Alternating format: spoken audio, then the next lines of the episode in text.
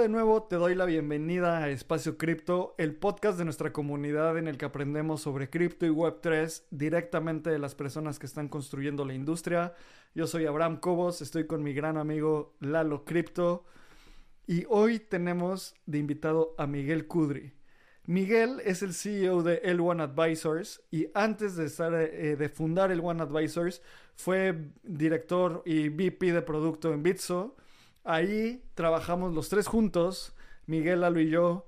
Eh, de hecho, tuvimos varias sesiones juntos haciendo plannings, haciendo diferentes proyectos. Lalo era product manager en el equipo de Miguel. Miguel era el VP y Lalo era de sus product managers. Trabajamos bastante juntos y ahora está haciendo L1 Advisors. Y hace poquito anunciaron una ronda de inversión donde Vanek, esta empresa que es uno de los asset managers más grandes del mundo, les invirtió un millón de dólares.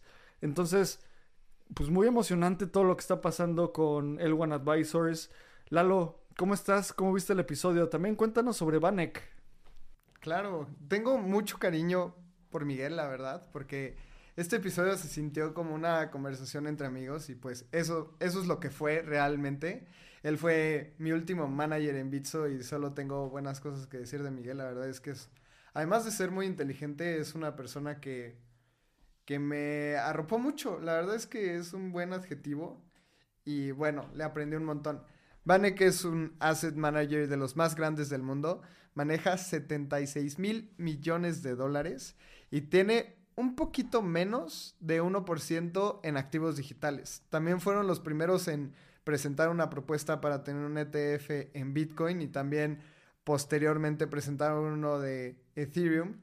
Y yo no sabía tan, tanto que Vanek era tan crypto native. La verdad es que fue un gran episodio. Estamos muy contentos por lo que está haciendo Miguel.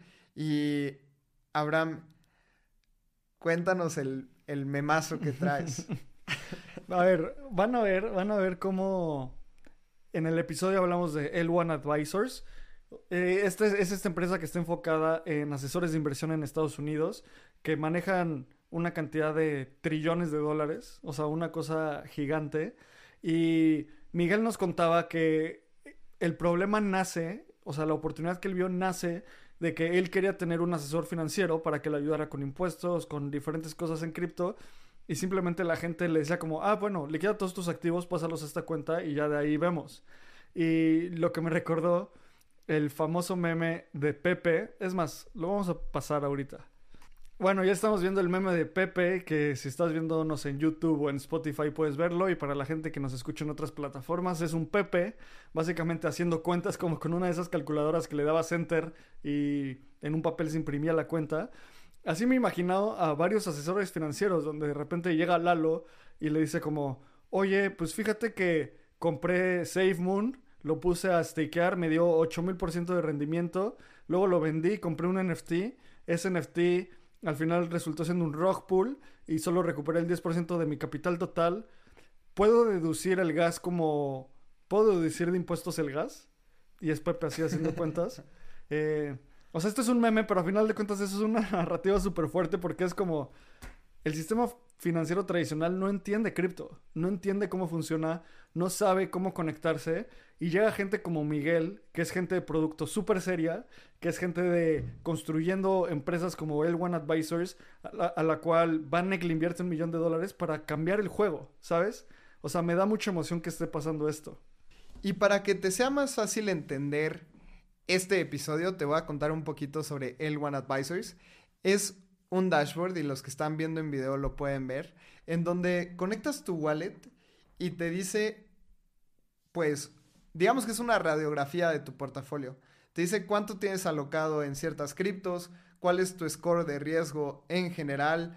Después del lado derecho tienes asesores financieros con licencia en Estados Unidos el lado izquierdo puedes ver todas tus transacciones y un dashboard. Entonces, digamos que es como un Sirion, pero más avanzado, en donde te dan estrategias de inversión, en donde te proponen, oye, mete tus USDC a un pool de liquidez. Y todo esto de manera self-custodial, en donde tú eres la única persona que pueda aprobar las transacciones. En donde ellos te dan recomendaciones y únicamente tú decides si lo haces o no. Y esto pues también es súper interesante porque lo están haciendo de manera institucional con asesores financieros certificados. Esto no es que pues el, el primo que te recomendó ahí meterte a la estafa piramidal te pueda dar asesoramiento financiero, sino más bien es para gente muy especializada dentro del ecosistema. Y creo que es un gran producto en donde hemos visto poca innovación para gente con, con un balance y un portafolio grande. Sí, y a final de cuentas es uno de esos productos que creo que va a expandir el mercado. Y en el episodio algo que me emociona es que gente que está, que es crypto native, está construyendo estos productos, ¿sabes? Es, siento que es un paso adelante. Y pues bueno, eh, espero que disfrutes este episodio. Y antes de entrar, vamos a escuchar un anuncio a nuestros patrocinadores. Obtén el mayor valor de espacio cripto con Voyager. En Espacio Cripto hemos creado una membresía exclusiva para aquellas personas amantes de este ecosistema. Con Espacio Cripto Voyager podrás encontrar trabajo en el ecosistema, ampliar tu conocimiento y conectar con la comunidad en un siguiente nivel. Vamos a tener acceso exclusivo a becas, reportes de investigación bimestral, reportes mensuales de airdrop, acceso previo a eventos de la industria y un club exclusivo para nuestros Voyagers llamado Voyager Club. Si quieres saber más información, ve a espaciocrypto.io y aprovecha para comprar nuestro primer NFT en donde vas a tener acceso exclusivo a Voyager con beneficios increíbles. Si quieres saber más información, te repito de nuevo, ve a espaciocrypto.io diagonal OE. ¿Te gustaría ser parte de una revolución cooperativa en el mundo de la Web3? Descubre Optimism, la capa 2 que está cambiando el juego. Optimism no solo es una capa 2 de Ethereum con transacciones más económicas y rápidas es un colectivo de constructores, empresas y miembros de la comunidad que trabajan en conjunto hacia la visión de Optimism. La visión de Optimism busca reinventar la organización y la economía digital, fomentando la creación de bienes públicos, la economía regenerativa y busca recompensar el impacto positivo. Optimism construye un futuro de coordinación y colaboración en la Web3. Imagina un espacio digital gobernado por sus ciudadanos donde las contribuciones positivas se recompensan con beneficios reales.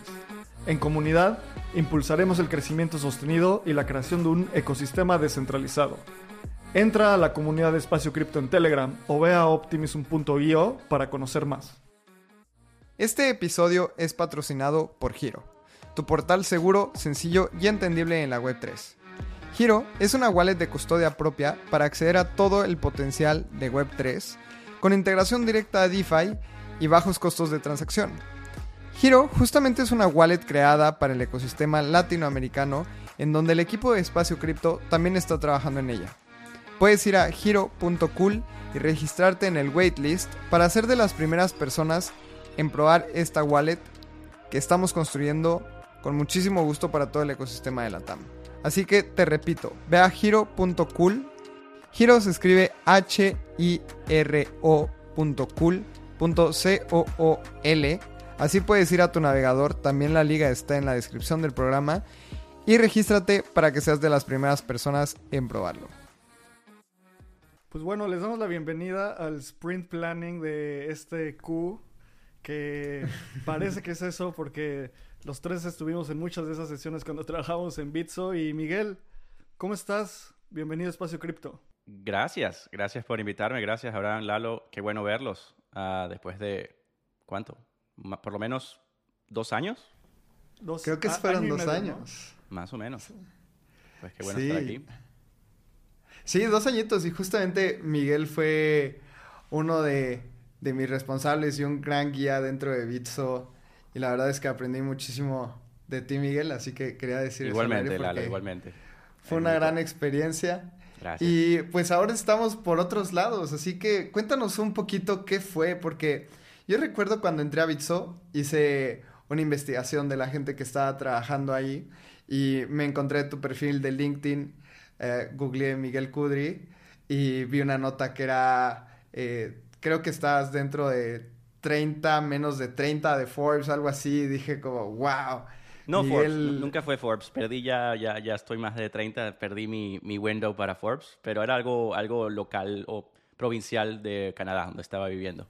Ya, justamente como que era algo así, yo dije como 30 menos de 30, eso suena interesante, ¿no? Y ahora el tiempo ha pasado. ¿Qué ha sido de ti, Miguel, después de dejar la vida corporativa? La vida corporativa. No llamaría a Bitso la vida corporativa, ah, pero, pero eh, bueno, Bitso fueron tres años eh, increíbles. Eh, creo que todos aquí tuvimos mucha, unos momentos muy, muy divertidos en, esos, en, esos, en esos años. ya, durante Bitso estuve en mi segundo ciclo de cripto, ¿no? Como, como inversor y, pues en el proceso mi portafolio em, creció, se, se, enchiqueció, creció. Ah, y, como que en el proceso también eh, te, te, empiezas a dar cuenta de, de que ciertas cosas no están, ah, o tú no eres la mejor persona, la mejor persona para, para tomar ciertas decisiones, sobre todo de riesgo. O sea, creo que, creo que nosotros, las personas que estamos eh, altamente eh, on-chain, invertidas en cripto, o incluso las personas que estamos muy cómodas transaccionando, así sean con stables en, en on-chain, tendemos a no pensar eh, en, en, riesgo, en, en, qué pasa eh, con, con, este portafolio que tengo, que, es, que, que, que estoy construyendo hoy, cómo lo quiero ver mañana, qué objetivos tengo para mañana. En el momento también, eh, estamos hablando de 2020, 2021, comencé una familia, me casé y ahí como que tus objetivos de vida cambian. Ya no eres este, este inversor eh, DGen que hace lo que le da la gana, sino que tienes responsabilidades eh, reales. y pues naturalmente comienzo a buscar ayuda de eh, profesionales, wealth managers, del lado de, de tax y accounting, CPAs, y pues siendo un, un individuo self-custody, ah, en self-custody, alguien que tiene la mayoría de sus activos eh, on-chain, las conversaciones con estas personas eran muy parecidas todas y eran como que, bueno, ok, vende eh, ese cripto que tienes y transfiere el fiat a una cuenta de brokerage y con gusto yo te, te hago un, te construyo un portafolio de inversión. Y para mí eso era un non-starter. Ah, no, o sea, primero no me quiero ir off-chain, ah, no, no, es una opción.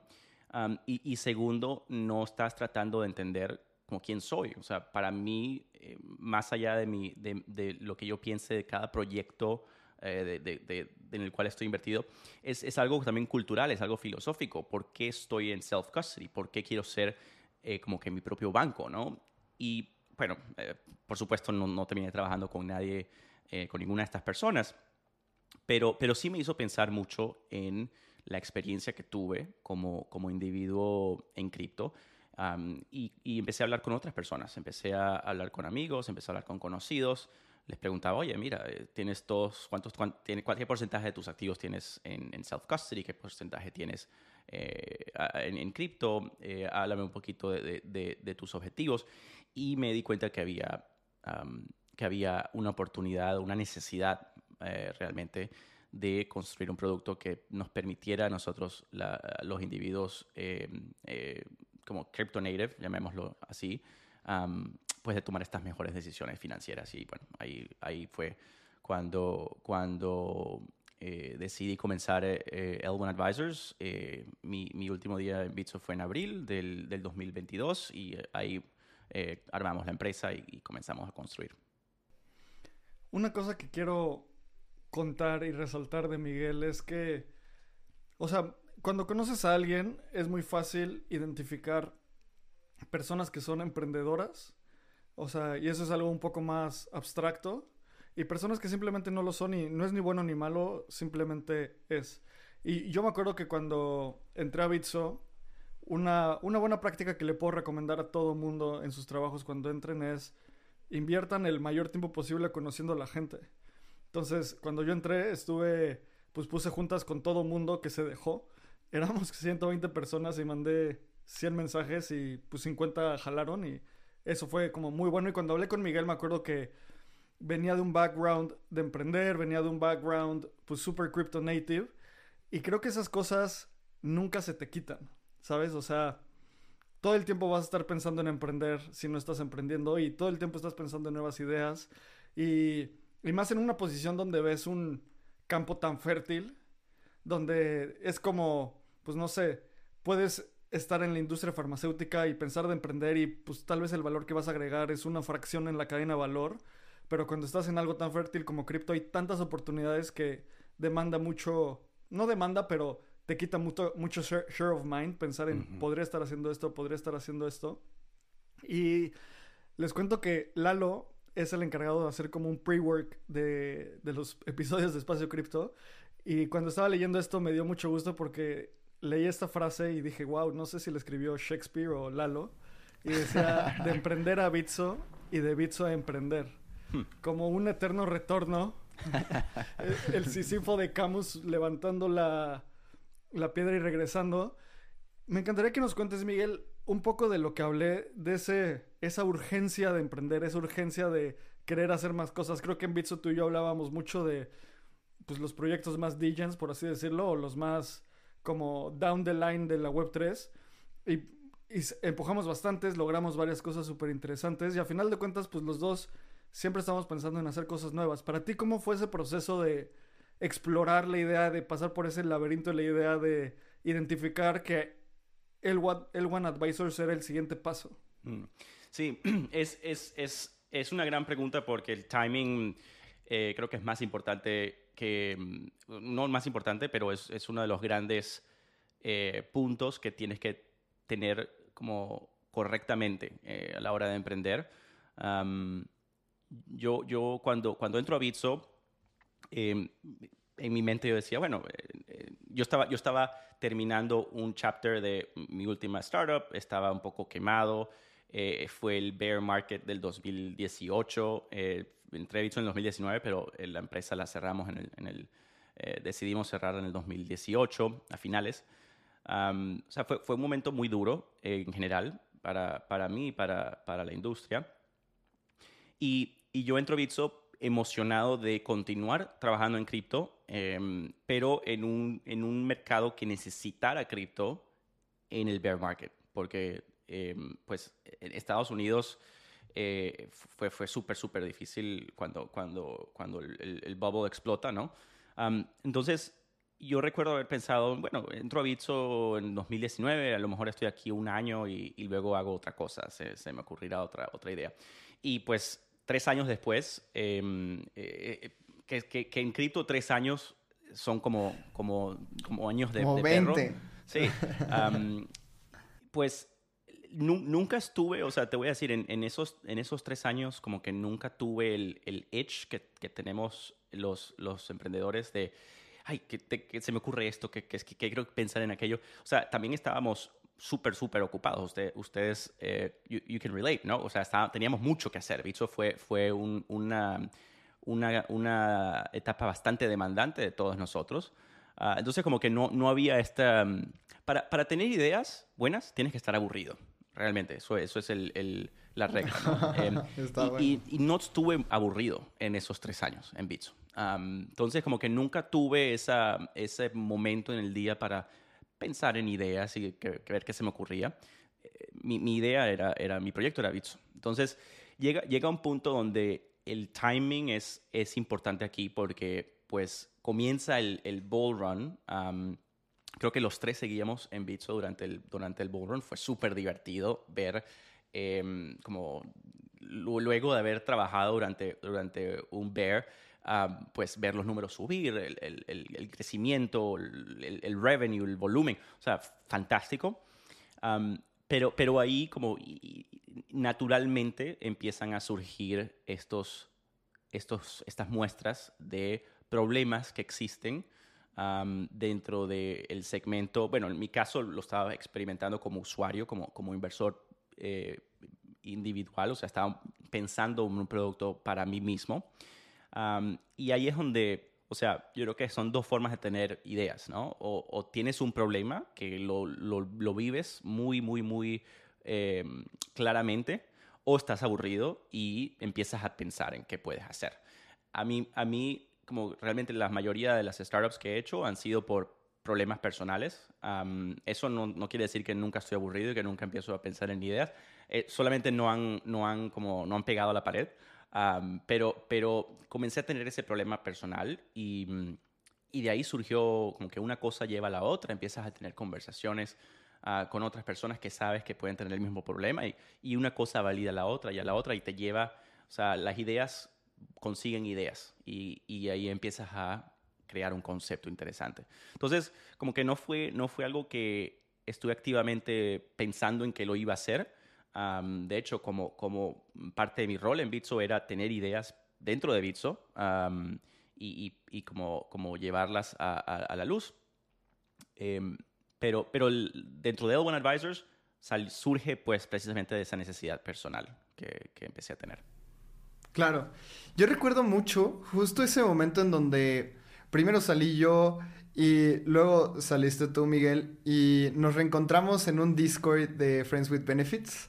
Y recuerdo mucho que te encontré por ahí, fue como, hey Miguel, ¿cómo estás? Y es, es raro porque hay pocos latinos en el grupo, ¿no? Entonces nos volvimos a, a, platicar. Recuerdo que tuvimos una llamada y me contaste sobre el One Advisors, pero era como muy verde todavía el proyecto, estaba iniciando. Y me dijiste como, oye, ¿por qué no lo pruebas? Y me acuerdo que lo probé, tres clics, te dije, Miguel, está muy chido, pero creo que tienes un bug aquí. Y no sé, como a los a las dos horas me dijiste, listo, ya está. Y eso se me hizo súper interesante en la velocidad en la que estaban construyendo esto. Y ahí fue cuando me di cuenta de, de lo que podría llegar a ser eh, en cuestión de velocidad. Y creo que después de un año ha ha evolucionado de una manera muy interesante. Pero creo que del paso 0 al 1 ha cambiado mucho. Así que platícanos qué es el One Advisors.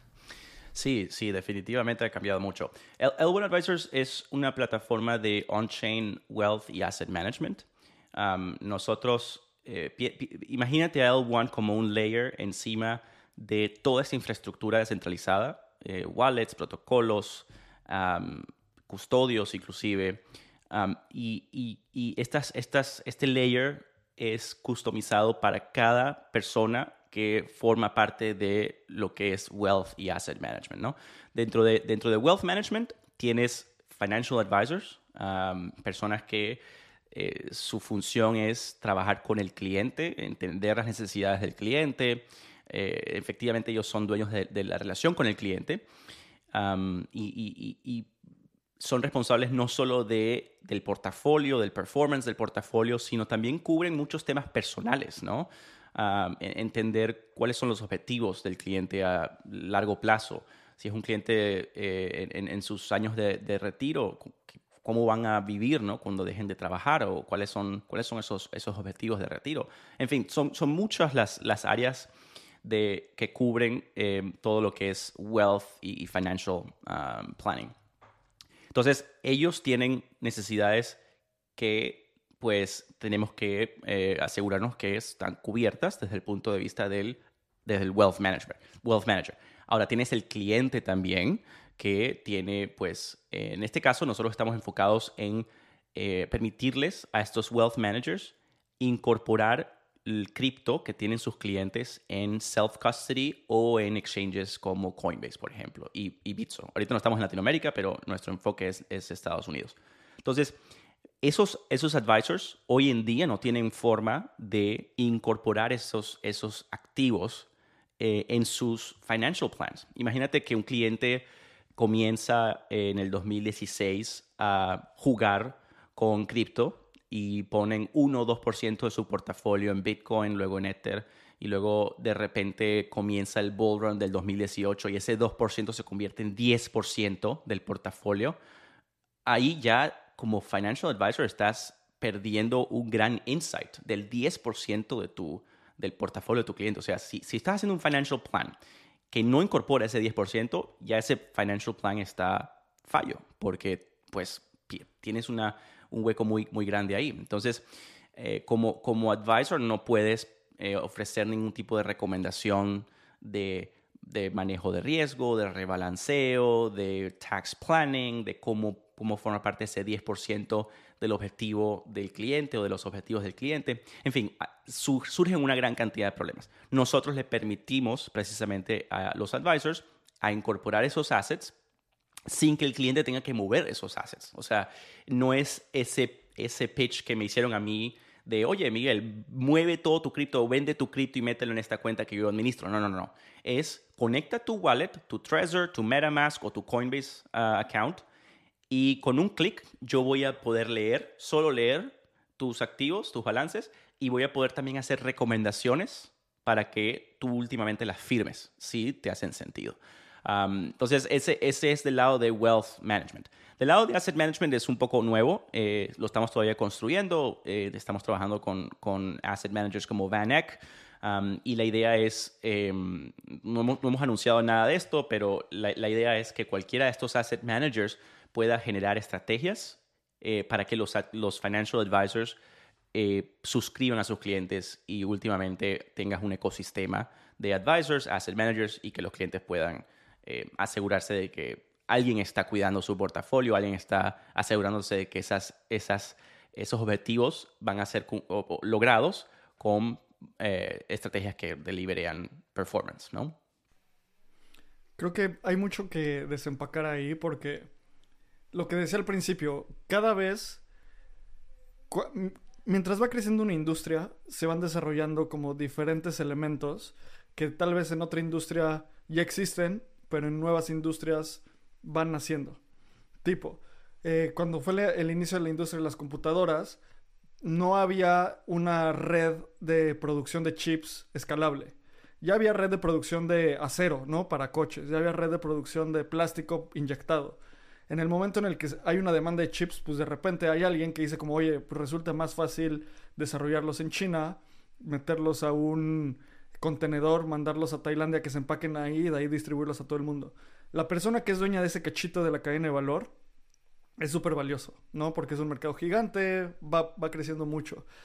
Lo que yo entiendo de, de L1 Advisors y cómo se conecta es que la gente que tiene como alto valor total, no sé cómo se dice en español, como high net worth, necesita esta relación, sobre todo en Estados Unidos, porque pues allá los impuestos dicen que tienes dos cosas aseguradas, pagar impuestos y la muerte. Entonces, eh, en Latinoamérica creo que es un poco diferente la realidad. Entonces, en el momento en el que ustedes atacan este nicho de mercado, es ofrecer unas soluciones que ya existe una demanda y que solo, bueno, yo como lo veo es que solo puede crecer la demanda para toda la industria. Y me encantaría, Miguel, que nos cuentes un poco de esta, este partnership, esta inversión que tuvieron de Vanek para la gente que nos está escuchando, para ti que nos escuchas, Vanek es una de las empresas, desde mi punto de vista, de los asset managers que tiene más conocimiento de la industria y que más está como poniendo una apuesta en esta industria. Y no solo por una inversión como eh, la que hicieron en la empresa Miguel de, en L1 Advisor, sino también están ahí formados para el ETF. O sea, en cuanto se apruebe el primer ETF de Bitcoin, se va a aprobar también un ETF de Banek. Otra cosa. de hecho, fueron los primeros en aplicar al ETF de Bitcoin y al de, y al de Ether. Ya. Y además, como que es muy. Desde mi punto de vista, es muy simple ver esas cosas porque son pasos que da cualquier asset manager, ¿no? BlackRock, ARK, lo que sea. Donde yo identifico que Banek tiene, o sea, sí está poniendo eh, su dinero donde está su boca, es en reportes que están haciendo hicieron un reporte de estimando la capitalización de mercado de la red de Ethereum y cuando, le, cuando lo lees están tomando en cuenta cosas como el risk-taking, o sea, el revenue de risk-taking. O sea, para eso necesitas que un Miguel, un Lalo o un Abraham esté en ese equipo, porque pues si pones a cualquier analista financiero van a decir, ah, sí, va a crecer especulativamente y that's it, ¿sabes? O sea, ellos siento que sí están analizando en detalle. Y por lo que cuentas del modelo de negocios, o bueno, más bien de cómo funciona el One Advisors, veo claramente como este feedback loop súper positivo donde necesitan data estas personas, ustedes tienen la data de los usuarios, eh, al mismo tiempo necesitan cambiar sus posiciones y pues si va NEC hace la estrategia lo va a dirigir hacia el ETF, a su, a su ETF de Bitcoin, o sea como que siento que es una de esas cosas, uno de esos productos donde muchos jugadores entran y se generan estos flywheels como de crecimiento entre el asset manager, eh, personas como, bueno, entes como Vanek, la persona de high net worth. Entonces, cuéntanos cómo fue, cómo es este, tú cómo ves el, como lo que está haciendo Vanek en cripto específicamente, eh, ¿cómo llegaron a ustedes? Yo cuando vi tu, tu post en LinkedIn de que levantaron la ronda dije como, wow, qué buena onda. Y además Vanek es una súper validación. Entonces, felicidades por eso y cuéntanos un poco de cómo, cómo ha ido esa, ese crecimiento con ellos. Sí, pues eh, Vanek, comenzamos a hablar con Vanek, ah, uno de, los, bueno, el primer financial advisor de realmente con, con el que me senté al hacer Discovery el año pasado. Eh, su nombre es Eric. Ah, fue, fue un, un, advisor donde comenzamos a hacer como, em, como conocer sus necesidades como usuario. Luego se convirtió en, en, cliente y ahorita es un gran amigo. O sea, nos, nos hemos hecho amigos eh, en el proceso él me presenta a, una persona dentro de Vanek llamada uh, Matt, Matt Bartlett. Es el, head of uh, Web3 y, NFT uh, en, en Vanek. Y pues hicimos, hicimos conversamos, le comentaba eh, a Matt eh, sobre la idea que, estaba, en ese momento era solo una idea. Em, bueno, ya habíamos comenzado a hacer un MVP, pero no teníamos nada, nada fuera del mercado y grabamos un podcast donde Eric se, se, une también y hablamos un poquito de cómo e, era realmente una especie de brainstorm eh, sobre qué podía ser el futuro ¿no? de, de on-chain wealth. y, y, en ese momento ni siquiera estábamos pensando en on-chain asset management. O sea, eso para mí no formaba parte del roadmap. y bueno, una, una, cosa lleva a la otra, ¿no? El, el, eh, Matt eh, se, se, se convierte como en un, en un, en un gran eh, aliado del, del, producto desde el punto de vista de darnos feedback, de le gustaba lo que estábamos haciendo. Obviamente Matt eh, está metidísimo en, en, todo lo que son eh, NFTs. Matt, está súper, súper, súper dentro de NFTs, ah, pero obviamente es, es, un crypto native, conoce de DeFi, es un usuario de DeFi, entonces como que él, inmediatamente lo, entendía ¿no? lo, que, lo, que, lo que estábamos tratando de hacer. Y pues Matt fue nuestro champion internamente. Una, una, una, conversación lleva a la otra y de repente un día de estos eh, estoy hablando con Matt y Matt dice, oye, dame un segundito y trae a la llamada a Jan, a Jan Vanek.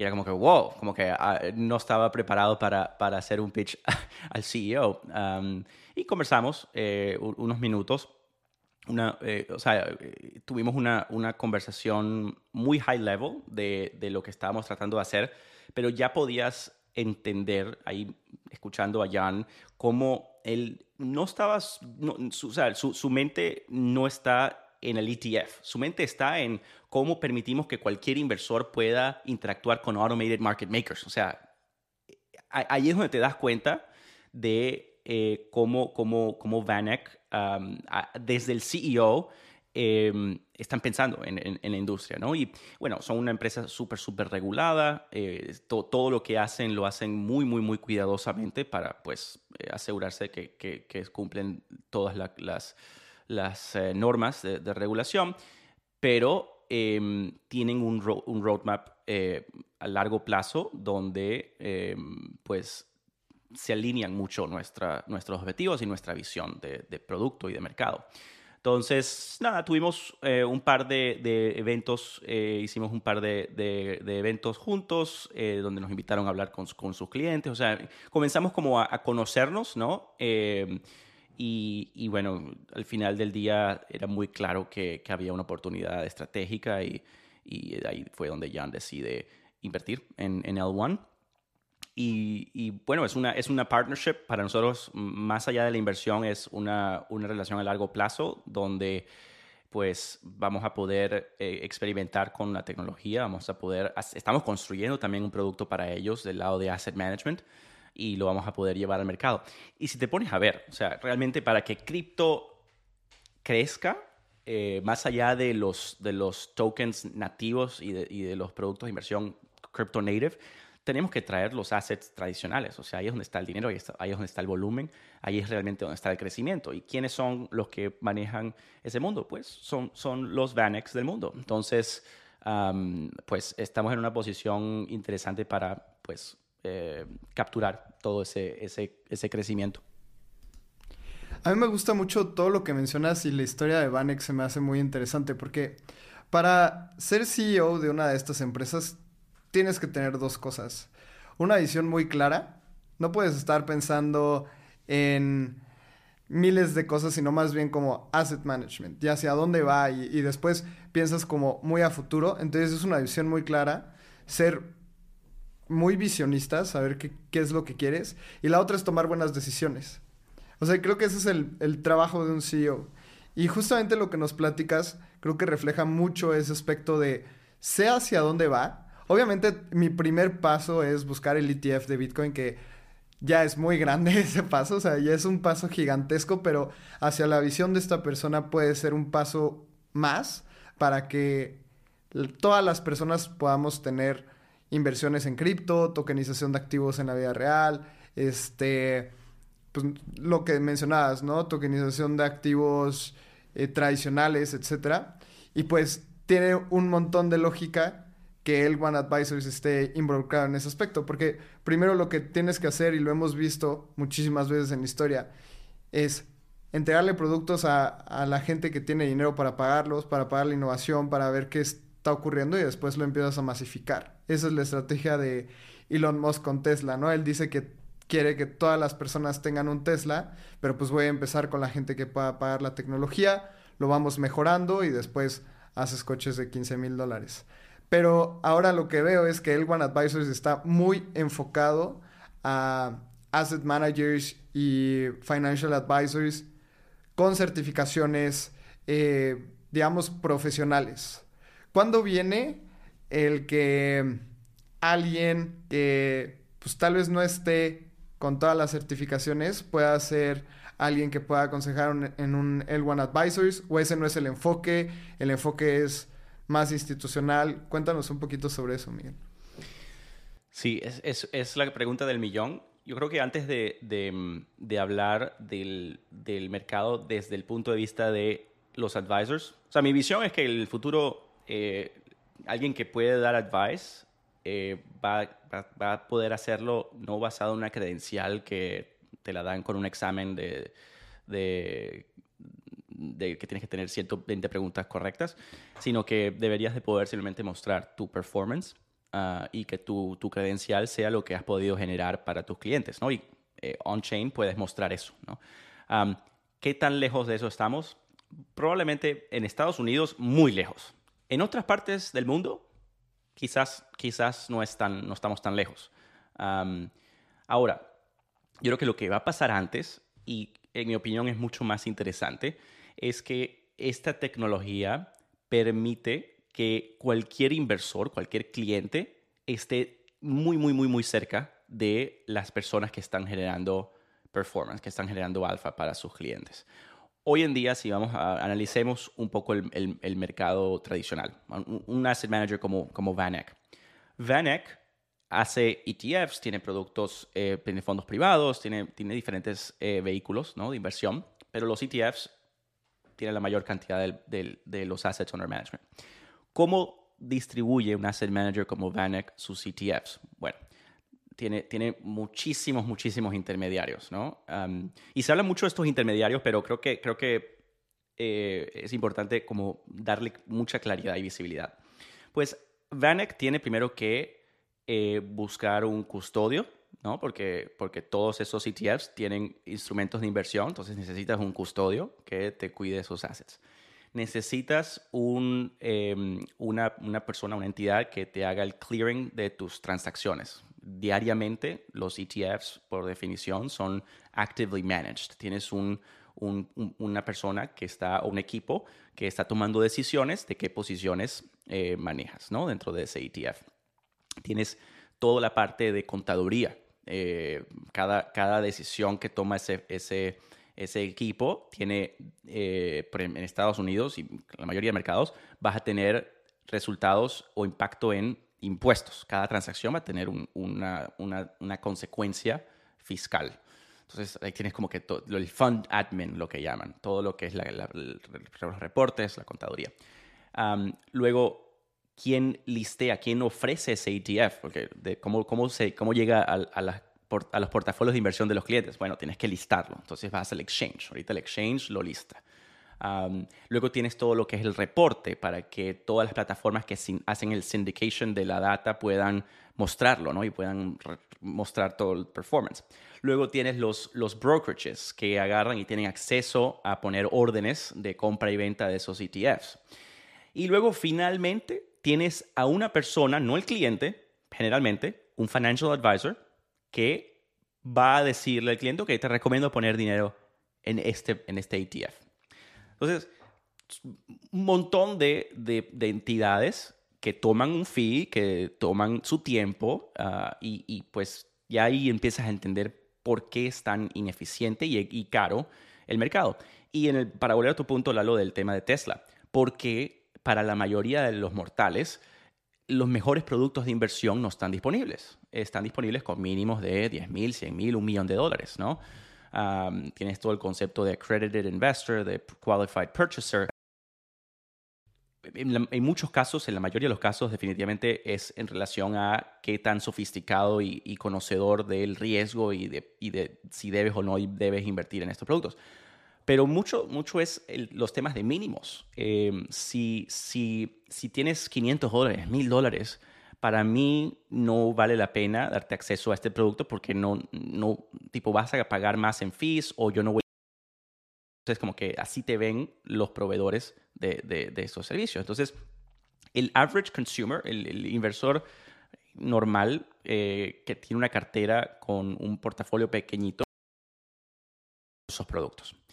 Y por eso es que cripto también ha sido tan, tan popular, porque por primera vez cualquier persona con un wallet tiene acceso a productos de inversión y cada vez más tienes productos tokenizados del mundo tradicional que ahorita están disponibles a, em, a cualquier persona. Entonces, ¿cómo ahorita cambia cripto a una plataforma como L1? Pero al final del día, L1 es, estamos construyendo productos encima de la infraestructura que ya existe, ¿no? Entonces, ¿cómo, cómo nosotros cambiamos ese panorama para un asset manager como Vanek? Bueno, ahora Vanek puede generar una estrategia que tiene una serie de tokens, eh, un basket de tokens, que ellos puedan hacer allocations dentro de esos tokens a diferentes protocolos. Y nosotros hacemos que cualquier cliente con un, wallet, sin mínimos, sin necesidad de tener un mínimo, pueda directamente suscribirse al asset manager. Entonces eliminas el, el custodio, ya es el mismo cliente. Todo esto es, es, el protocolo descentralizado. O sea, todos estos intermediarios están fuera de la, de la, imagen. Ya no tienes todos estos fees, ya tienes settlements instantáneos o lo que toma un bloque de, de confirmarse. Y em, tienes la posibilidad de que un cliente interactúe directamente con un asset manager. Eso es lo que a mí me emociona muchísimo, porque le abre mucho el mercado a los asset managers que tradicionalmente solo pueden distribuir sus productos a través de estos advisors, a través de estas entidades Em, eh, obviamente reguladas, pero con, con mucha fricción para eh, cualquier cliente poder registrarse y, accederlos, ahora puedes tener un, acceso directo. Eso va a abrir las puertas a una gran cantidad de, inversores más allá del net worth de cada uno de ellos. Quiero hacer un paréntesis súper rápido para explicar qué es, o, sea, de cuando hablamos de Vanek, ¿Qué onda con Vanek? Vanek es un asset manager que tiene más de 76 mil millones de dólares en assets under management. Entonces quería hacer ese paréntesis para que la gente que nos escucha entienda la dimensión de lo de la cantidad de dinero que estamos hablando. Tiene 34 mil millones en equity en Estados Unidos e internacional. Tiene 16 mil millones en oro y metales preciosos. Y tiene 500 eh, millones de dólares en digital assets. Entonces, solo quería hacer ese paréntesis porque creo que era importante mencionar que es un asset manager muy, muy grande. ¿En total cuánto tiene Lalo?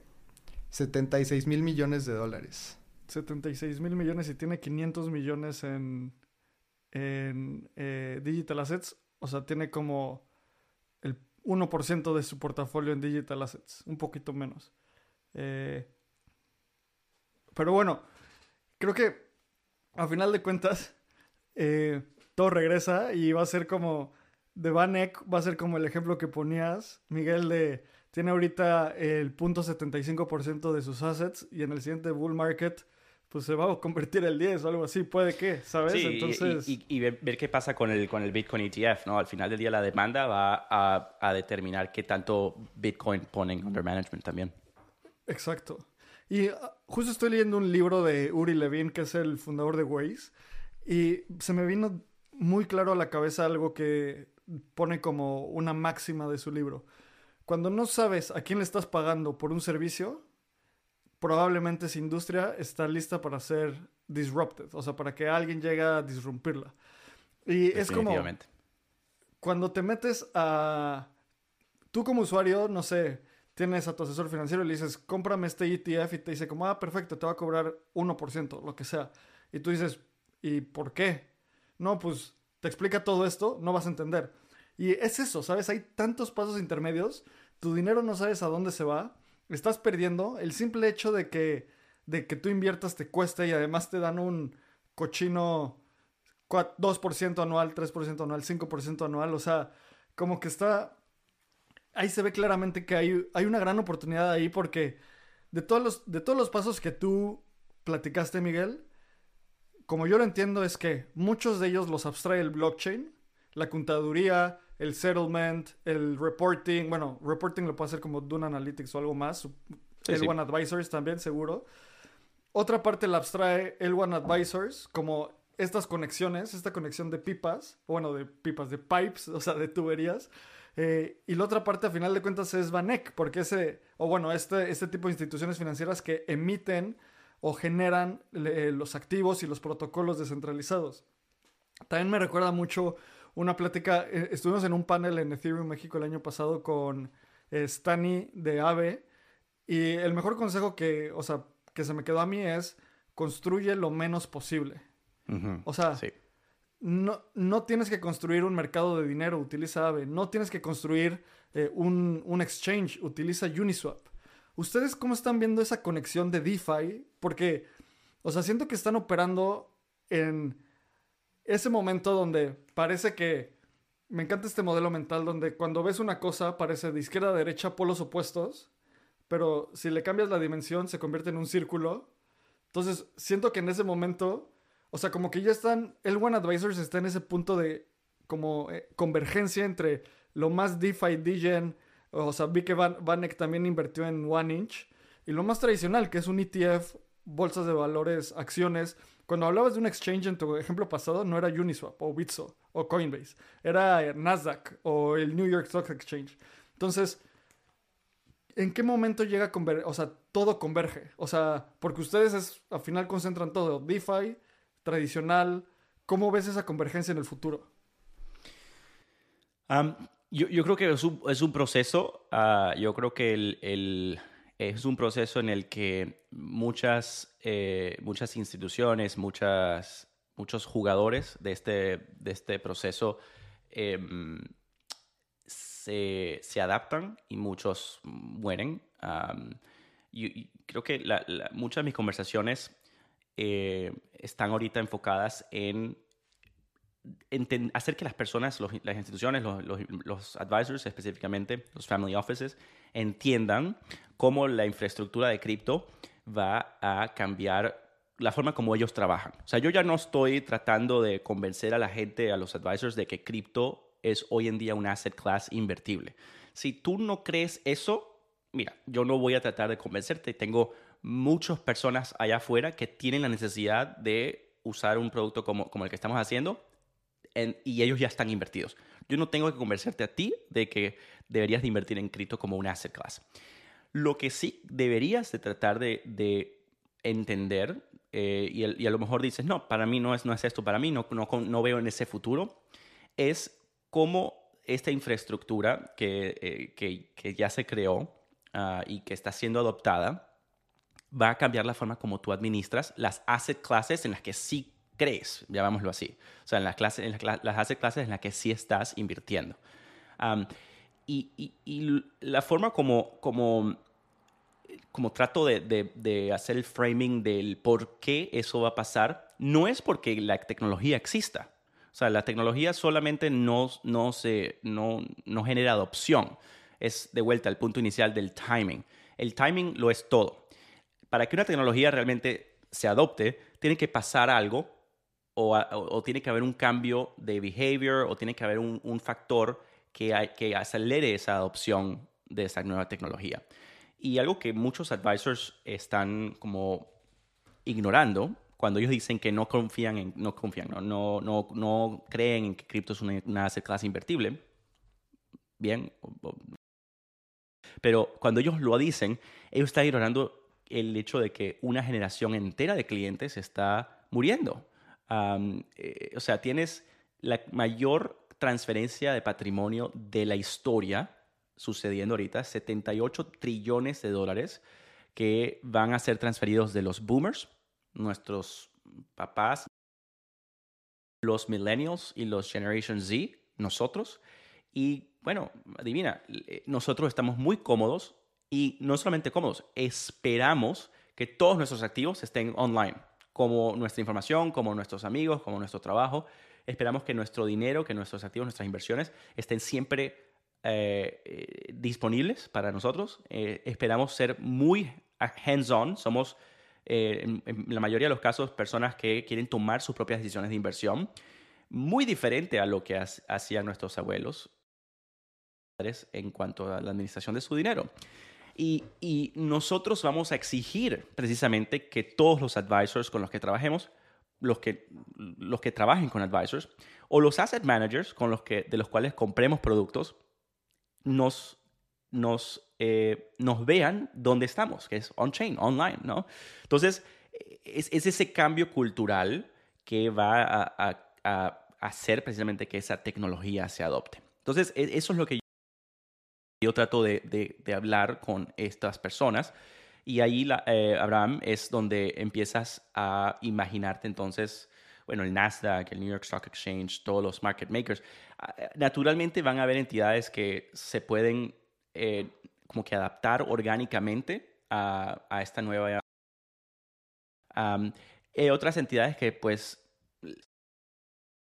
em, Em, redundantes, ¿no? Eh, por ejemplo, los market makers, eh, vas a necesitar makers, gente que, instituciones que, hacen mercados, que hacen que haya liquidez en la compra y venta de diferentes activos, pero los market makers no van a hacer este, este em, em, no van a dominar y van a tener el control total del mercado. Ahorita vas a poder, cualquier persona, tú y yo, podemos poner un porcentaje de nuestro portafolio, de nuestros activos, los que, que, que, están generando, eh, hopefully, retornos, podemos poner un porcentaje de ellos también en Automated Market Makers y nosotros podemos también formar parte de, esa, de ese ecosistema y generar yield adicional si que tenemos el apetito para el riesgo. Entonces, naturalmente van a haber jugadores de este ecosistema que son redundantes o no van a ser un, un, un monopolio.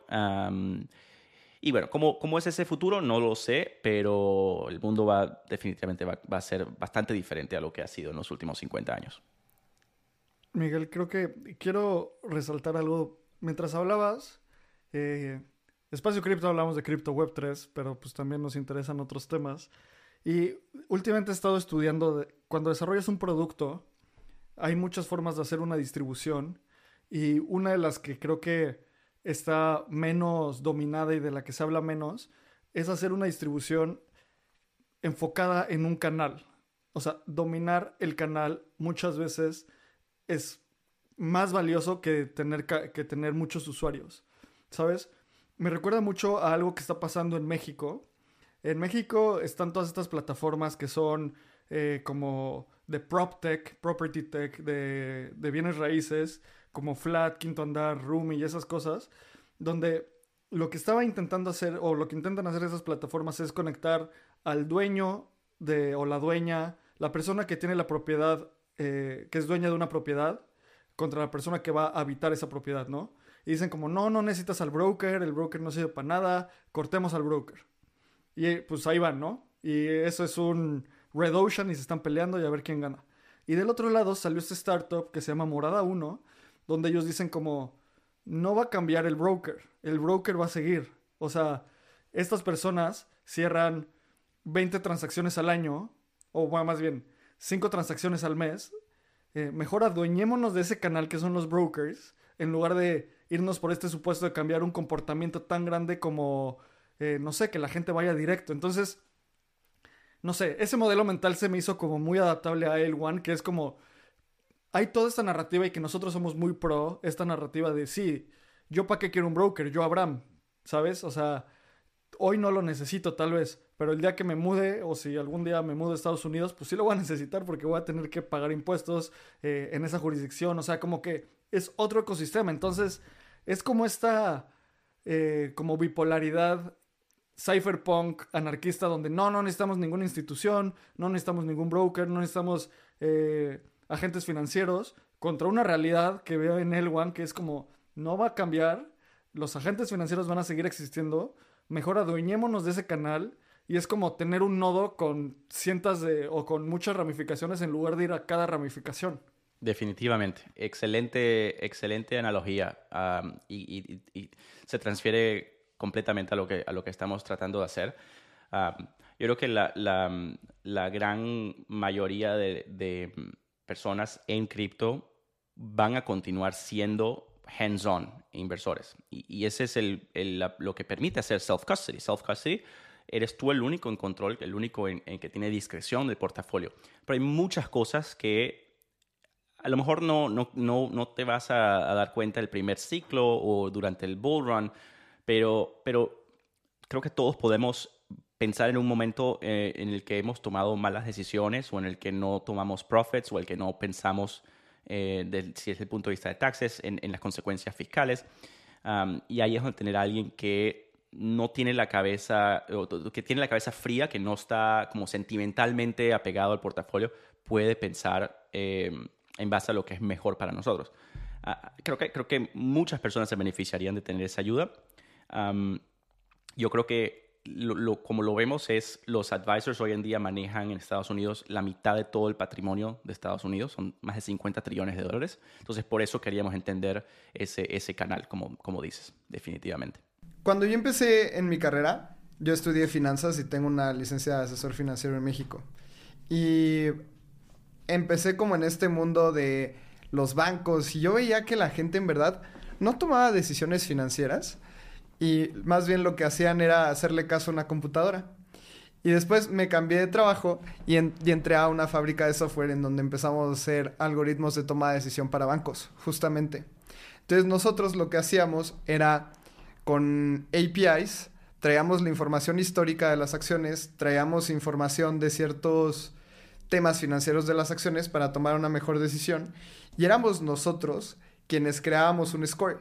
Y voy a poner un ejemplo. Si Bimbo tenía un score del 1 al 100 y si tenía 100 era que lo tenías que comprar. Entonces, cuando yo me di cuenta de esto, y esto se reflejaba en todos los financial advisors de un banco en específico, me empecé a dar cuenta que más bien un asesor financiero es quien lleva la relación con el cliente y al final nada más le hace caso al score que tiene, ¿no? En donde creo que sí es importante, porque como mencionaba Abraham, tal vez no toda la gente es savvy en cripto y tal vez quiera tener alguien con quien platicar. Pero también me llegó mucho este tema que decías, Miguel, que los boomers van a transferir el dinero. Y a mí, la verdad, mientras menos me hablen por teléfono y mientras menos tenga que ver con gente del mundo externo, mejor. Justo una de mis mejores amigas, ella es asesora financiera de gente que tiene mucho dinero y me decía, no, es que tengo que ir a visitar a mi cliente a su casa. Porque así le gusta y pues el cliente ya tiene mucha lana y no quiere ir al banco. Y yo dije, qué terror. O sea, si yo fuera ese cliente, yo jamás me gustaría que fueran a mi casa para firmar ciertos contratos, etc. Y tiene muchísima lógica que esto pueda ser un chain. Y desde el lado del usuario, es compartir menos información, ¿no? Porque lo único que tiene que hacer es, es firmar transacciones y listo. ¿Cuáles son los pasos para el usuario que tiene que seguir para, para utilizar el One Advisors? Sí, de, nuestro lado, em, nosotros diseñamos el One para que si el día de mañana nosotros cerramos y de repente la información muere, que eh, estamos diseñados para que siempre haya redundancia de data y todo, pero mm, si nosotros mañana desaparecemos, no pasa nada. Tú puedes continuar haciendo todo, lo que estás haciendo con tu advisor, toda tu información está on-chain. Nosotros no colectamos ningún tipo de KYC, ah, data personal, te, pedimos un nombre, puedes darnos tu nombre real o un seudónimo ah, y un email, que puede ser un email, tu email real o puede ser un email exclusivamente para L1. Más allá de eso, te preguntamos ciertas, eh, tenemos cuatro preguntas en nuestro onboarding en cuanto a qué porcentaje de tus activos tienes en cripto, cuál es tu, tu nivel de, de, riesgo en el cual estás eh, cómodo, pero no, no, no preguntamos identificación, eh, personally identifiable information. Y, y, la idea es que no queremos ser un honeypot de información. O sea, no somos un honeypot de eh, capital, porque no tenemos acceso a private keys nunca. tampoco queremos ser un honeypot de data. O sea, no queremos ser una, un target de ah, hackers que quieran asociar información de wallets con información de quién es este, de quién es este wallet. Entonces, arrancando por ahí, eh, la data que nosotros manejamos es em, mínima, o sea, toda data que nosotros manejamos está on-chain. Hacemos un bastante trabajo en, en juntar la data de diferentes wallets, en limpiar, hay mucho spam, en limpiar todo lo que son los, los holdings de cada cliente. Ah, agregamos diferentes transacciones en, en, múltiples networks. O sea, sí, ahí sí tenemos que hacer mucha como eh, massaging de la data. pero si el día de mañana eh, desaparecemos, eh, toda tu data está on-chain. O sea, no, no, necesitas realmente IL1 para acceder a tu portafolio y continuar transaccionando.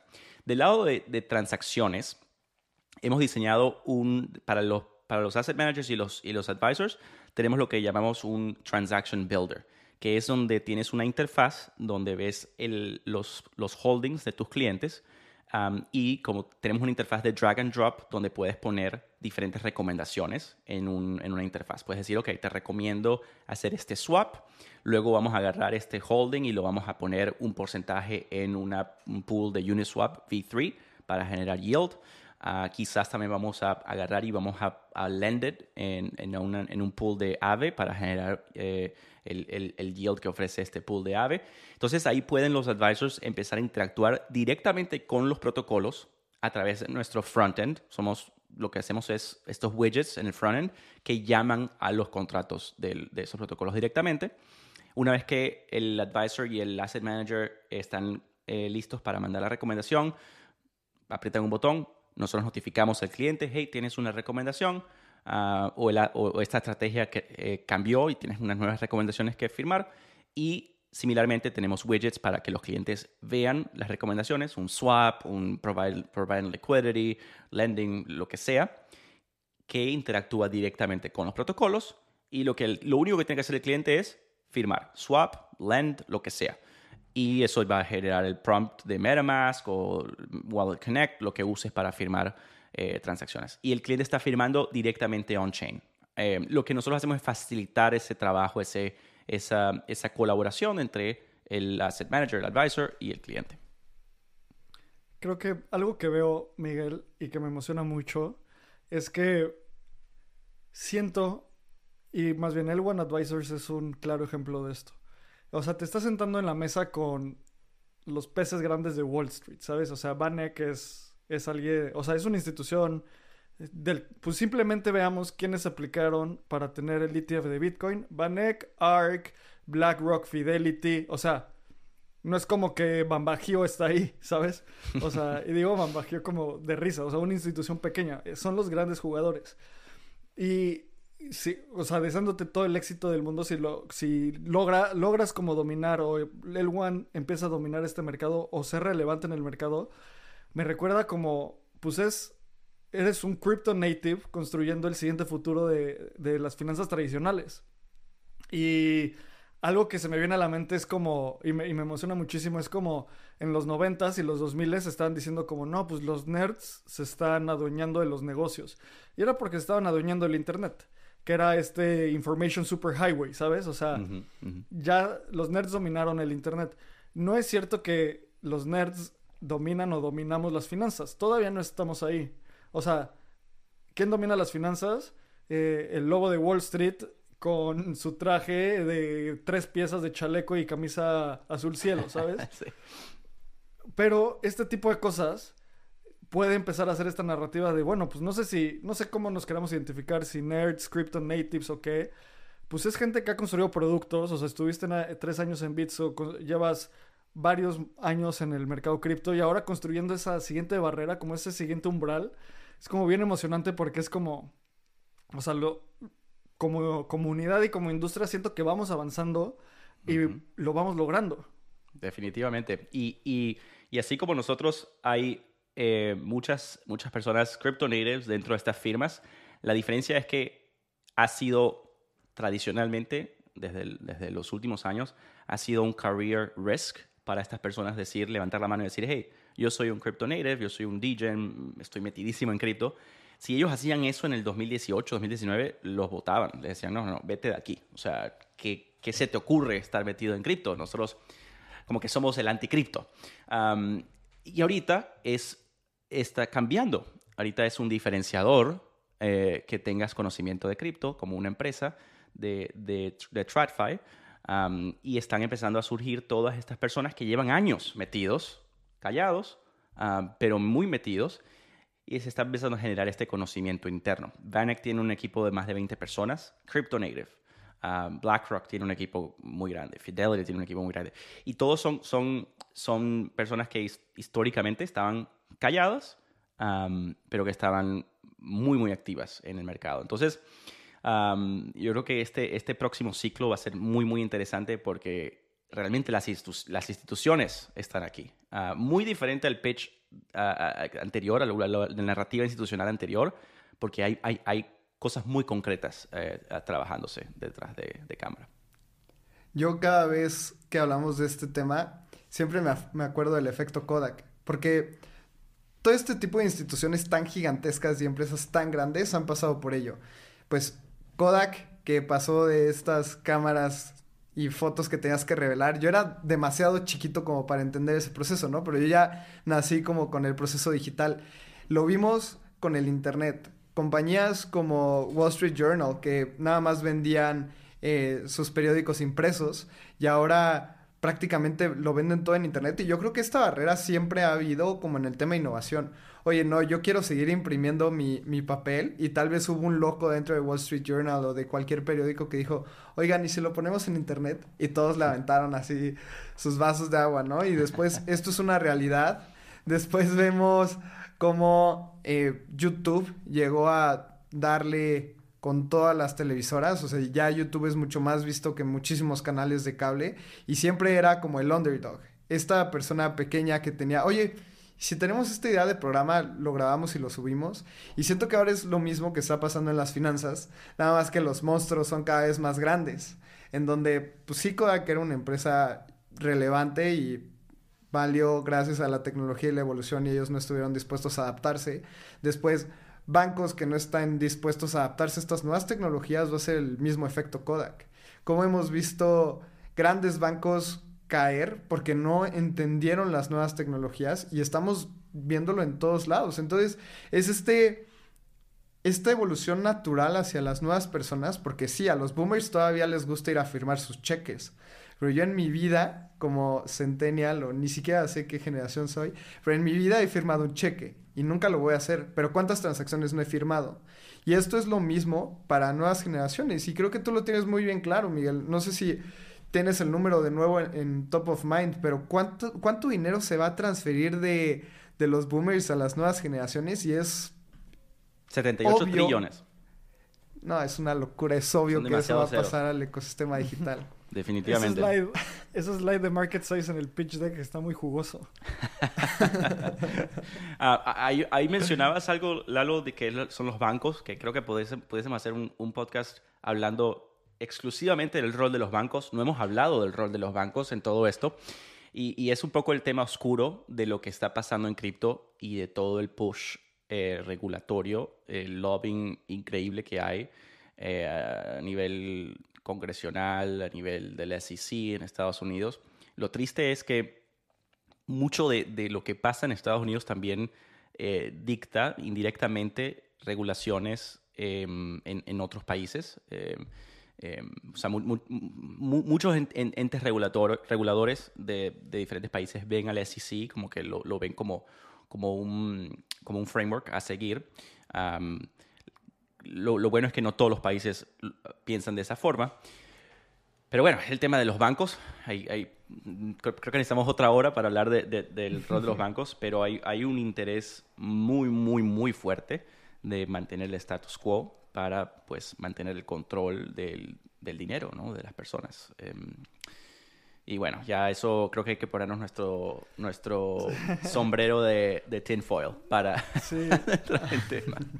100%. Esos, esos, los sombreros de tinfoil de, de papel aluminio, creo que esas conversaciones le encantan a Lalo. Son muy divertidas. Y, y, y a final de cuentas, o sea, me encanta que, que regresemos a cosas que están pasando, porque esto que estás haciendo está pasando en los bordes del sistema financiero tradicional, tal vez. O sea, no es la banca retail, no es el JP Morgan, no es el Chase, pero pues puede pasar. Y Miguel, quiero ir cerrando el episodio porque sin duda podemos pasar horas aquí.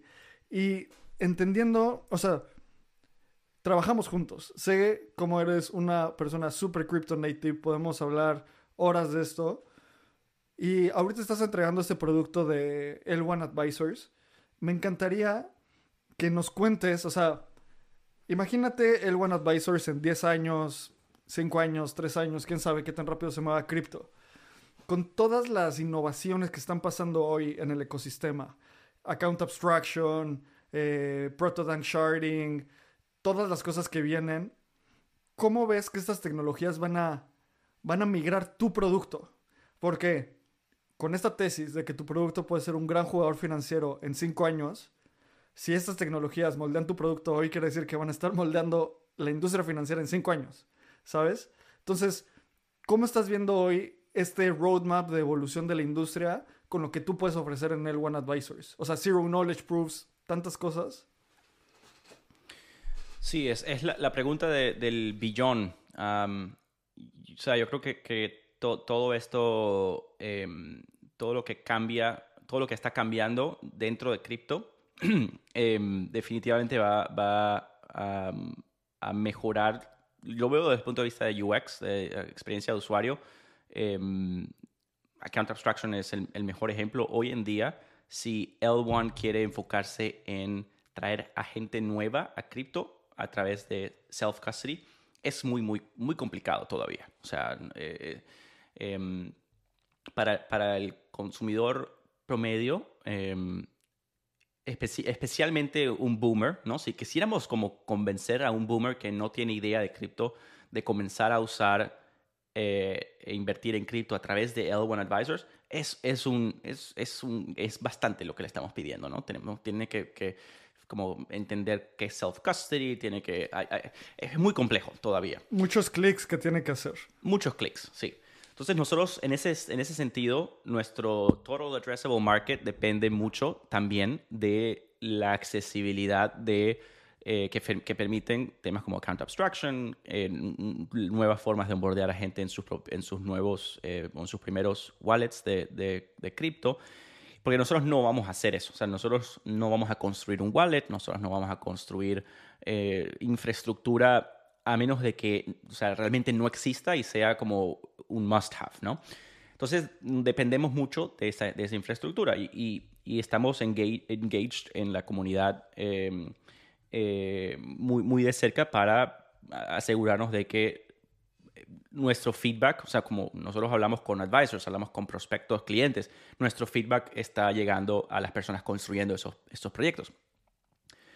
¿Cómo, cómo termina siendo el roadmap de aquí a cinco años? O sea, a mí me gustaría verlo desde el punto de vista de qué tantos assets han venido on-chain. O sea, cripto como, como asset class creo que tiene muchísimo crecimiento exponencial, pero, pero sí me gustaría ver una, una cantidad importante de stocks, de bonds, de, de, de deuda privada, de alternatives, de cuando ves las asset classes y todos los tens of trillions de, assets, me gustaría ver un porcentaje importante de, ellos eh, on-chain. Y si eso pasa y nosotros hemos hecho nuestro trabajo y, nuestra tesis es, correcta, pues muchos de estos stakeholders, asset managers, financial advisors, eh, gente que opera en, eh, en, el manejo de capital, va a estar usando L1 um, para pues administrar y, trabajar con esos activos. Va a depender mucho lo qué tan rápido crece en todo lo que mencionas, Abraham. Eh, qué, tan rápido eh, vemos wallets con account abstraction siendo adoptadas, eh, qué, tan accesibles son nuevos layers de, transacción, si Ethereum se consolida como, este, como, el, como el settlement layer, si, si, hay otros, o sea, si de repente tenemos que, que apostar por otros, nosotros estamos 100% apostando a Ethereum, pero, pero el futuro puede cambiar, ¿no? Y de repente podemos necesitar, a lo mejor no hay, no hay un, solo, un solo layer de, de, settlement, a lo mejor hay muchos. Y bueno, en ese caso tenemos nosotros también que construir soporte para eso. O sea, depende mucho de, de, de todas estas moving pieces. pero, pero bueno, mientras tanto, seguimos enfocados en, en el problema, en el low hanging fruit, como dicen, y, y eh, es un, es un juego de survival, especialmente en los bear markets de cripto que son tan, pueden ser tan complejos. Justo creo que lo resumimos en tema de, de timing, ¿no? También es aguantar lo suficiente para entender cómo es que esta industria evoluciona y hacia dónde va. Y yo creo que estás haciendo unas apuestas correctas. Y es un tema de también sobrevivir. Tienes la experiencia de cómo hacerlo. El One Advisors también tiene muy buenos advisors, muy buenos inversores. Así que creo que sin duda lo, lo pueden lograr y va a ser algo súper, súper interesante de mantener dentro en la mira de todas las personas acá. Miguel, vamos a cerrar con la última pregunta. Y creo que esto es la que hacíamos antes, pero me encantaría saber tu visión. Y y saber un poquito de cómo piensas. Si tú pudieras tener comunicación con Satoshi Nakamoto de cualquier manera y pudieras tener una conversación con esa persona, ¿qué le dirías?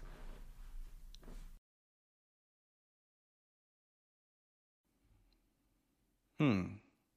¿Qué le diría? o sea, ¿le diría o le preguntaría? Lo que gustes.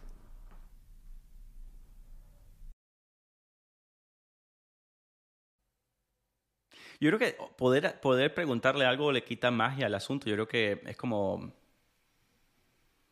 o sea, ¿qué, realmente hay que preguntarle a él o a ella que no lo puedas ver en el código? Al final del día, o sea...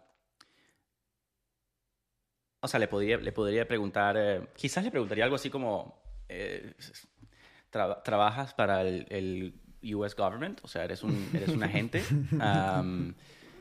no, sé si le preguntaría algo sobre, sobre cripto, sobre el futuro de cripto, porque ya como que su labor está hecha, ¿no? O sea, está en las manos de la comunidad. Sí, le preguntaría si, si es un agente del gobierno. Me encantan esas conversaciones, así que podemos conspirar. Otra vez nos ponemos nuestro, nuestro, nuestro papel aluminio. Me gusta, o sea, quiero rescatar mucho lo que dices, Miguel, porque mientras pasa el tiempo más me gusta mm, tener a Satoshi como una figura mística más que persona. Y creo que lo que tú lo, como lo que tú decías es, o sea, mantener el misticismo de esa persona, porque el momento en el que humanizamos a Satoshi y decimos, no, pues es un, o sea, como puso en algún momento, es un hombre japonés de cuarenta y tantos años en el Bitcoin, en el Bitcoin Forum o sea, en lugar de ser una idea se convierte en una persona. Entonces lo que tú dices es, o sea, lo dejas en, dejas a Satoshi en ese estatus de idea y creo que, bueno, esa es mi interpretación tal vez un poco abstracta de lo que dices. Eh, y gran respuesta, muchas gracias. Y para, para, concluir, Miguel, ¿dónde te puede encontrar la gente? ¿Dónde pueden seguir a El One Advisors? bueno, estamos en, en Twitter, eh, ahorita. Uh, arroba L1 Advisors. Uh, mi, mi, mi, cuenta personal es arroba Kudri, K-U-D-R-Y. Y si uh, quieren usar la plataforma, l1advisors.com. Venga. Muchísimas gracias a Abraham y Lalo por la invitación. Qué buena conversación. Muchas gracias a ti, Miguel. Y pues ya saben, sigan a Lalo Cripto, arroba Abraham CR, síganos en Espacio Cripto. Y como siempre decimos, muchas gracias por querer saber más hoy de lo que sabías ayer. Nos vemos en la siguiente. Este guion de Mundo Futuro lo escribió una inteligencia artificial. Imagina un mundo donde la tecnología se convierte en una extensión natural de nuestras vidas. Donde cada experiencia se eleva a niveles inimaginables de simplicidad. Un mundo donde los límites se desdibujan y las ideas se hacen realidad con un solo toque. El mundo cambiará más en los próximos 10 años que en los últimos 100. Yo soy Jorge Alor. Yo Mario Valle. Y yo Jaime Limón. No te pierdas Mundo Futuro, el principio del fin. Disponible en cualquier plataforma de podcast. Mundo Futuro, Mundo Futuro. It's time for today's Lucky Land horoscope with Victoria Cash. Life's gotten mundane, so shake up the daily routine and be adventurous with a trip to Lucky Land. You know what they say. Your chance to win starts with a spin. So go to LuckyLandSlots.com to play over 100 social casino-style games for free for your chance to redeem some serious prizes. Get lucky today at LuckyLandSlots.com. Available to players in the U.S., excluding Washington and Michigan. No purchase necessary. VGW Group. Void where prohibited by law. 18 plus. Terms and conditions apply.